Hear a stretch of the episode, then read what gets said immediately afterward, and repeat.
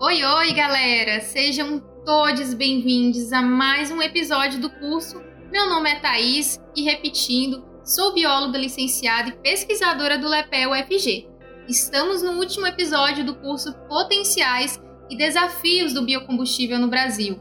Hoje, neste episódio, seguiremos então nesta trajetória final com boas reflexões. Iremos iniciar a aula com discussões interessantes sobre o caminho da energia verde. Afinal, é possível o planeta ter mais saúde no todo a partir das energias renováveis? Com base no que já vimos sobre o biocombustível, dado as emergências climáticas que circundam nossas vidas? E aí, o que vocês acham?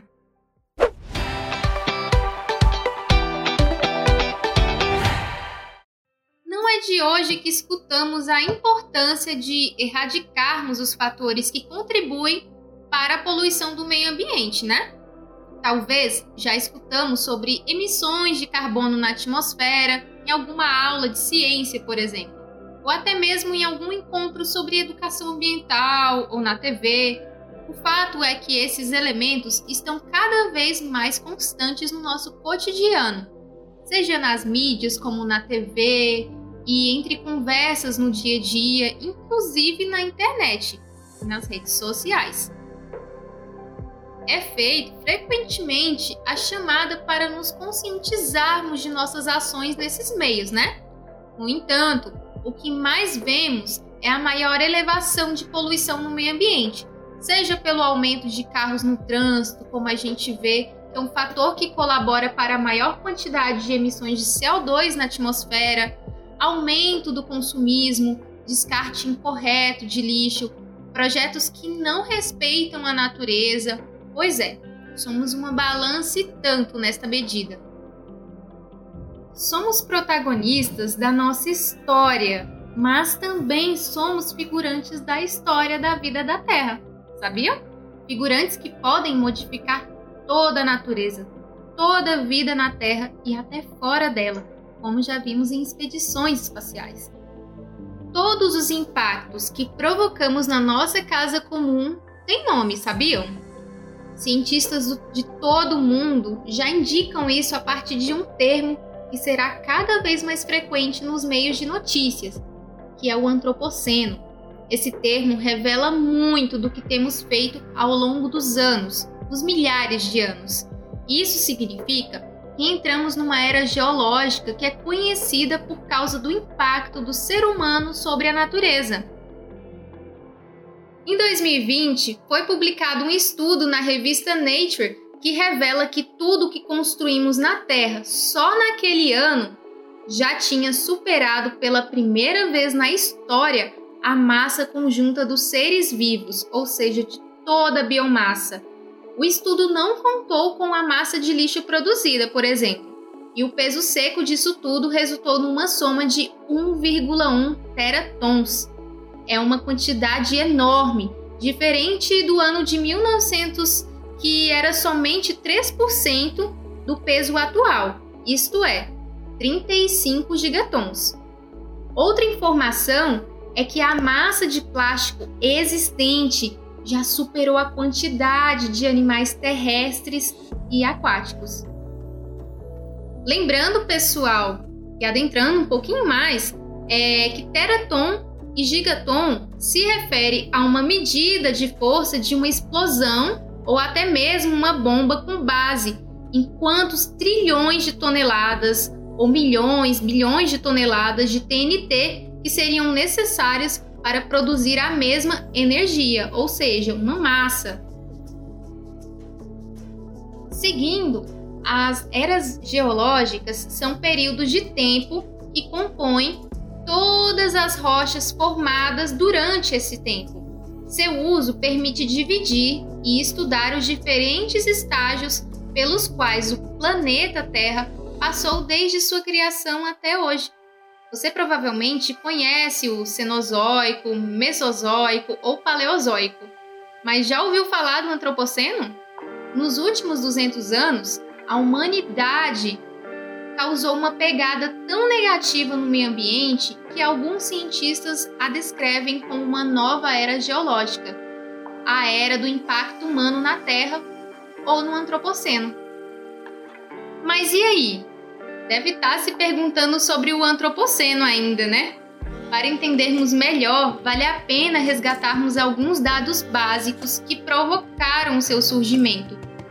O Paul Crutzen, ganhador do Prêmio Nobel de Química em 1995, foi quem popularizou o termo numa conferência junto de outros pesquisadores da época. O químico estava presente no evento que ocorreu nos anos 2000 e ele disse, abre aspas, estava em uma conferência e alguém mencionou o Holoceno. De repente pensei que esse termo era incorreto. O mundo tinha mudado muito. Eu disse não, estamos no Antropoceno. Fecha aspas. A palavra ela vem do grego anthropos, que significa humano. Ou seja, a gente já dá para visualizar que este termo significa então os impactos dos humanos sobre o nosso planeta, que é o planeta Terra. Desde a era pré-industrial, especialmente desde a segunda metade do século passado, a degradação do meio ambiente e as mudanças climáticas causadas pelos seres humanos aumentaram a uma taxa nunca vista em nenhuma outra época da história. Ao analisar as razões que causaram o surgimento dessa nova era geológica, podemos falar de duas causas principais. Primeiro, o modelo de produção de energia e segundo, o modelo de consumo de recursos. A energia produzida a partir do carvão, petróleo e gás natural emite gases em grandes quantidades, né, que são os gases de efeito estufa. São também as principais causas do aquecimento global, que a gente também já está cansado de ouvir, né? Por sua vez, a população em crescimento precisa de um maior uso dos recursos naturais que hoje supera a capacidade da Terra de regenerá-los. Essas ações humanas causam, entre outras consequências, mudanças no ciclo da água, desequilíbrios e destruições nos ecossistemas marinhos e terrestres também. O aumento de fenômenos meteorológicos extremos, como a gente está vendo aqui mesmo no Brasil, tanto de desastre ambiental que está ocorrendo, e também temos aí a acidificação dos oceanos ou o desaparecimento das florestas, mas não apenas dos povos que existem nelas. Agora, pensamos, é possível parar o impacto devastador que estamos tendo no planeta? Não? Claro que sim. Embora existam certas consequências irreversíveis, ainda podemos mitigar grande parte dos danos causados ao meio ambiente. É necessário enfrentar o problema em sua raiz. Além de descarbonizar a economia e contando com fontes de energia renováveis e não poluentes, como sol, a água e o vento, mas também devemos repensar, principalmente no nosso modo de vida, o sistema que operamos e também fazer um uso responsável e igual dos recursos naturais, que não são somente recursos, são potenciais da natureza e que também ajudará a alcançar um sistema mais sustentável que possa impedir que o antropoceno se torne a última era do nosso planeta ou pelo menos para a gente. Se quisermos cumprir o Acordo de Paris e evitar que a temperatura global cause mais de 2 graus Celsius neste século, é essencial que 60% do petróleo ainda disponível, bem como 90% do carvão, permaneçam em suas origens naturais, ou seja, na natureza, lá quietinho, sem ninguém meter o dedo. Isso vem de um estudo recente publicado justamente nessa revista que a gente acabou de falar, a revista Nature, que nos encoraja a parar de usar energias não renováveis para nos salvar de um desastre climático e crescente. Os perigos dessas fontes de energia vão muito além do aquecimento global, hein? Nesse sentido, as questões em torno do tema saúde planetária afetam a todos, Ninguém está fora da biosfera. Por isso, a preocupação também deveria ser coletiva, certo? Mas o que temos de bons exemplos sendo feitos no planeta? Será que conseguimos mensurar em comparação ao nível das ações equivocadas e até, quem sabe, propositais? Contando que já temos informações muito precisas de especialistas de diversas áreas da ciência nos alertando. Essa soma seria eficaz para enfim caminharmos mais conscientes e responsáveis pelo nosso planeta Terra? A resposta, de acordo com os cientistas, é que é possível, mas para isso precisamos tornar ações grandes e pequenas, ou seja, a nível coletivo e individual, mas principalmente de forma sistêmica. Isso não é para desanimar ninguém, mas para alarmar, conscientizar e trazer reflexões críticas sobre o assunto. Vamos começar com um fato significativo. Em apenas um ano, os humanos consomem o que a natureza levou milhões de anos para produzir. É o caso dos combustíveis fósseis, por exemplo. Leva milhares ou milhões de anos para eles se formarem. Em poucas décadas, teremos esgotado todas as reservas destas fontes de energia. Carvão, petróleo e gás natural são conhecidos como fonte de energia não renováveis ou convencionais, porque existem em quantidades limitadas na natureza. Em outras palavras, eles são gerados a partir de recursos finitos ou levam um tempo extremamente longo para se regenerar. E isso precisa de condições muito específicas. A energia nuclear também é uma fonte de energia não renovável, porque o urânio que usa como combustível não se regenera por conta própria, hein?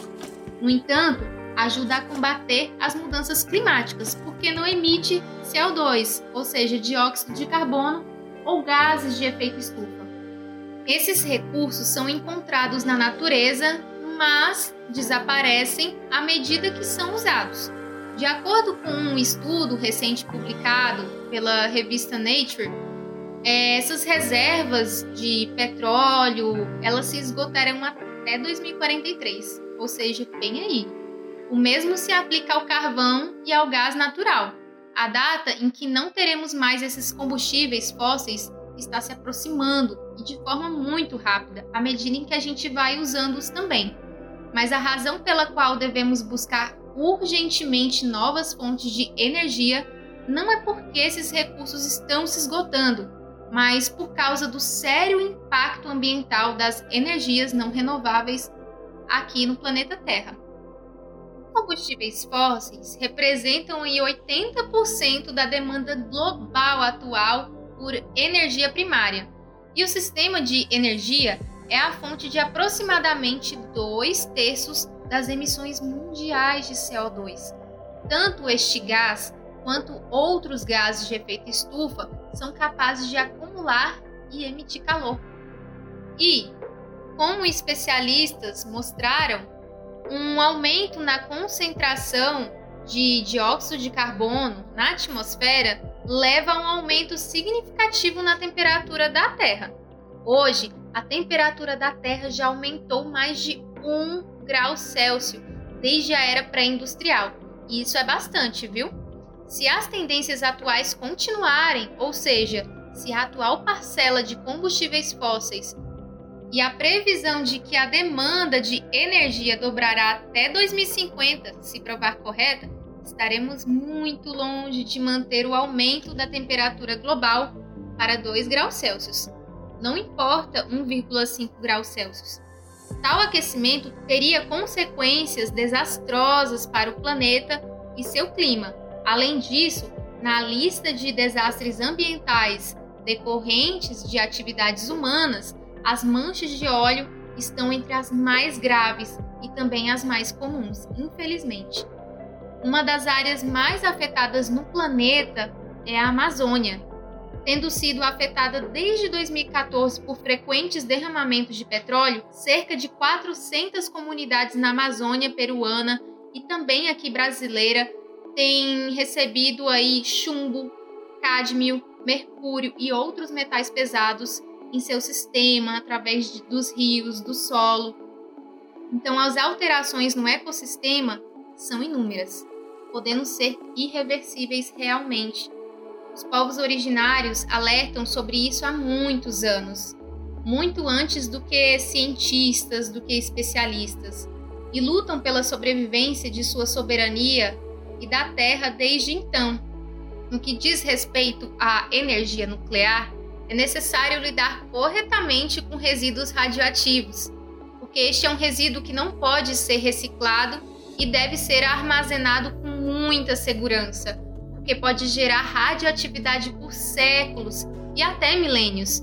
Os resíduos nucleares devem ser gerenciados garantindo a máxima segurança, já que a radioatividade é prejudicial à saúde das pessoas e do planeta. A radioatividade liberada em grandes quantidades é letal e também pode causar deformidades e doenças em pessoas que vivem na área ao longo de várias gerações.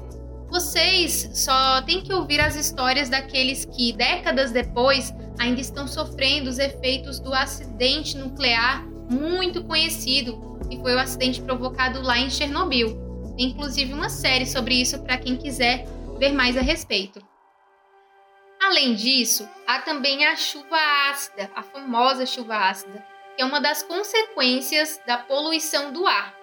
Isso acontece quando as emissões de poluentes de fábricas, carros ou caldeiras de aquecimento central entram em contato com a umidade atmosférica. Essas emissões são causadas pela queima de combustíveis fósseis e levam à acidificação dos solos, de lagos e mares, com danos resultantes à terra e à flora e fauna marinhas. Fato é que todas as consequências do uso de energias não renováveis mencionadas acima têm impacto na saúde das pessoas de uma forma ou de outra.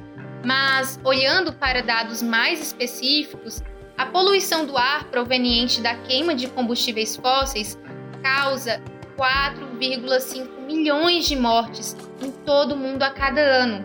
Isso é de acordo com um estudo do Greenpeace e do Centro de Pesquisa em Energia e Ar Limpo, conhecido também como CREA. Sem contar que, segundo estimativas da OMS, cerca de 4,2 milhões de mortes prematuras ocorrem anualmente devido à exposição a partículas metálicas ligada à queima de combustíveis fósseis. Felizmente, todos esses impactos podem ser evitados, diminuídos e até revertidos. Como? Comprometendo-se firmemente com as renováveis e apoiando uma, uma transição definitiva para fontes limpas e inesgotáveis de energia. Estamos falando então de energia eólica, solar, fotovoltaica, geotérmica, da biomassa e assim por diante. De acordo com o estudo Nature, mencionado no início desta aula, se não pararmos de usar energias não renováveis imediatamente, o aumento da temperatura que nos espera trará mudanças irreversíveis ao nosso planeta. Que aí vem também mais ondas de calor, estações mais quentes e desequilibradas, estações mais frias, sendo mais curtas, com a falta aí também de chuva e uma onda nos eventos climáticos mais extremos. Como vimos ao longo do curso, são muitas reflexões a serem feitas a respeito das renováveis, principalmente com relação ao biocombustível, que é o foco do curso.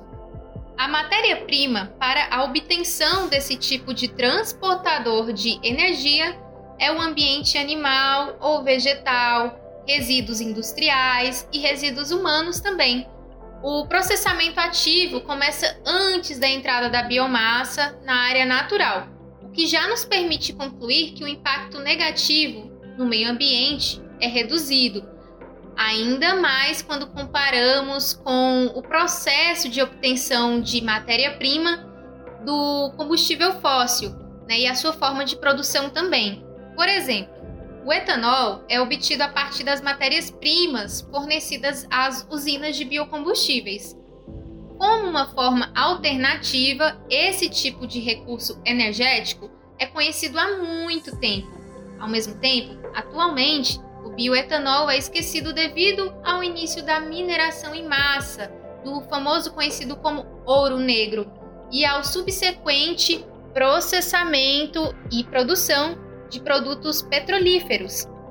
O, com registro de um aumento das emissões de dióxido de carbono na atmosfera, os tipos existentes de biocombustíveis voltaram a retornar com mais força, como a gente acompanhou alguns dados anteriormente. E para a transição para a produção em massa, é necessário avaliar plenamente todas as vantagens e desvantagens dos biocombustíveis, certo?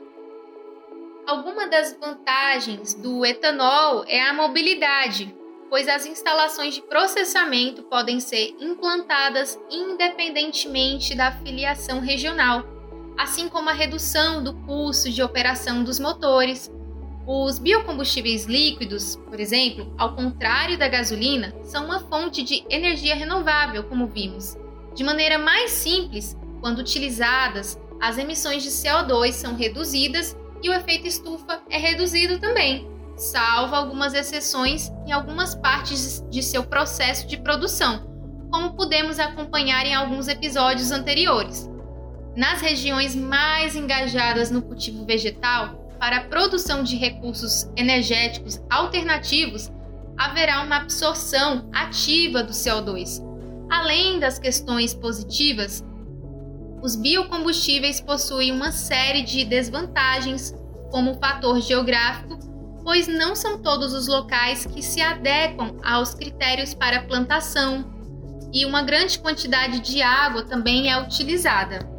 Existem, igualmente, a possibilidade de danificar o sistema ecológico de uma determinada região quando feito aí é, principalmente em um sistema de monocultivo, e uso de agroquímicos, além de limitações climáticas. Os biocombustíveis, então, têm a chance de ocupar apenas uma parte do mercado, uma vez que seu potencial é limitado artificialmente. Por exemplo, a União Europeia tem regras que proíbem o uso de mais de 7% das culturas alimentares como matérias-primas para biocombustíveis. No curto prazo, os biocombustíveis não exigem a substituição da infraestrutura e dos motores já existentes, mas é improvável que todo o complexo energético seja capaz de mudar exclusivamente para ele. Outros pontos devem ser vistos diante desse complexo panorama. Sendo assim, é muito mais necessário confiarmos que há outras possibilidades de produção de biocombustíveis sob um sistema que opera coletivamente visando a saúde do planeta e seus habitantes, não apenas humanos, mas principalmente toda a camada de seres que fazem o planeta respirar e ter suas dinâmicas naturais e singulares. A resposta nunca será entregue de forma isolada e depende mais sobre nosso modo de vida, ou seja, mudança de paradigmas do que precisamente a mudança tão somente de produção de combustível. Recordando sobre os compromissos a nível global e político que são muito importantes, o biocombustível é um dos elementos na transição energética e é o único caminho a seguir se quisermos alcançar o objetivo mais ambicioso do Acordo de Paris, que é limitar o aumento da temperatura do nosso planeta a 1,5 graus Celsius acima dos valores pré-industriais, o que, segundo o IPCC, significaria que a neutralidade de carbono pode ser alcançada até o ano de 2050. É necessário, então, esforço por parte de todos os países para então criar um sistema energético global mais estável, sustentável e acessível, visando sempre a solidariedade dos países mais afetados pela desigualdade social e econômica. De forma mais emergencial, o um mundo que funciona com base em energias renováveis segue sendo um apoio intransferível e fundamental para garantir um horizonte possível e saudável para nós e tudo que existe no nosso planeta. Pessoal, concluímos este curso. Agradeço por mais uma etapa de aprendizados, de descobertas, reflexões e muitas curiosidades despertadas ao longo deste trajeto. Perceber as mudanças na nossa história e refletir sobre os próximos passos são mais que necessários na construção diária dessas possibilidades mais sustentáveis no Brasil e no mundo, pois, como vimos, a vida é interdependente e os processos que ocorrem no local impactam no todo. E é isso, a gente vive em rede. Então, já fica essa deixa para repensarmos sobre o poder de nossas ações individuais e coletivas. Afinal, temos que concordar que nossas escolhas também fazem parte do mundo que desejamos. Tem um grande pensador de nossa época que já alerta sobre o nosso modus operandi há muitos anos e além. Conhecido como Ailton Krenak, o líder indígena e ambientalista oferece sua força de vida a cada palavra a partir de encontros e vivências diversas. A partir disso, já surgiram quatro livros de, seu, de sua autoria e em todas as publicações elas foram fruto de encontros, palestras para falar sobre assuntos diversos, mas que toca a todos nós, sem exceção. Deixo aqui um convite para conhecê-lo e se inteirar sobre os assuntos que ele discute. Gostaria também de convidar você aí a acompanhar uma frase presente em seu livro chamado A Vida Não é Útil, onde ele diz, abre aspas, enquanto a humanidade está se distanciando do seu lugar, um monte de corporações e espertalhonas vai tomando conta da Terra. Nós, a humanidade, vamos viver em ambientes artificiais produzidos pelas mesmas corporações que devoram florestas, montanhas e rios. Eles inventam os kits super interessantes para nos manter nesse local, alienado de tudo, e, se possível, tomando muito remédio, porque afinal é preciso fazer alguma coisa com o que sobra do lixo que produzem, e eles vão fazer remédio e um monte de parafernálias para nos entreter para que não fiquem pensando que estou inventando mais um mito, o do monstro corporativo, ele tem nome, endereço e até conta bancária. E que conta! São os donos da grana do planeta e ganham mais a cada minuto, espalhando shoppings pelo mundo. Espalham quase o mesmo modelo de progresso que somos incentivados a entender como bem-estar no mundo todo. Os grandes centros, as grandes metrópoles do mundo são uma reprodução uns dos outros. Se você for para Tóquio, Berlim, Nova York, Lisboa ou São Paulo, verá o mesmo entusiasmo em fazer torres incríveis, elevadores, espiroquetas, veículos espaciais. Parece que você está numa viagem com Flash Gordon. Enquanto isso, a humanidade vai sendo descolada de uma maneira tão absoluta desse organismo que é a Terra. Os únicos núcleos que ainda consideram que precisam ficar agarrados nessa Terra são aqueles que ficaram meio esquecidos pelas bordas do planeta, nas margens dos rios, nas beiras dos oceanos, na África, na Ásia ou na América Latina. São caiçaras, índios, quilombolas, aborígenes, a subhumanidade. Porque tem uma humanidade, vamos dizer, bacana, e tem uma camada mais bruta, rústica, orgânica, uma subhumanidade, uma gente que fica agarrada na terra. Parece que eles querem comer terra, mamar na terra, dormir deitados na terra, envoltos na terra. A organicidade dessa gente é uma coisa que incomoda tanto as corporações tem criado cada vez mais mecanismos para separar esses filhotes da terra de sua mãe. Vamos separar esse negócio aí, gente em terra, essa bagunça. É melhor colocar um trator, um extrator na terra. Gente não, gente é uma confusão. E principalmente gente que não está treinada para dominar esse recurso natural que é a terra. Recurso natural para quem? Desenvolvimento sustentável para quê? O que é preciso sustentar? O que é feito de nossos rios, nossas florestas, nossas paisagens. Nós ficamos tão perturbados com o desarranjo regional que vivemos, ficamos tão fora do sério com a falta de perspectiva política que não conseguimos nos erguer e respirar, ver o que importa mesmo para as pessoas, os coletivos e as comunidades nas suas ecologias. Para citar o Boa Ventura de Souza Santos, a ecologia dos saberes deveria também integrar nossa existência cotidiana, inspirar nossas escolhas sobre o lugar em que queremos viver. Nossa experiência como comunidade. Precisamos ser críticos a essa ideia plasmada de humanidade homogênea, na qual há muito tempo o consumo tomou o lugar daquilo que antes era cidadania. José Mujica disse que transformamos as pessoas em consumidores e não em cidadãos. E nossas crianças, desde a mais tenra idade, são ensinadas a serem clientes. Não tem gente mais adulada do que um consumidor. São adulados até o ponto de ficarem imbecis, babando. Então, para que ser cidadão?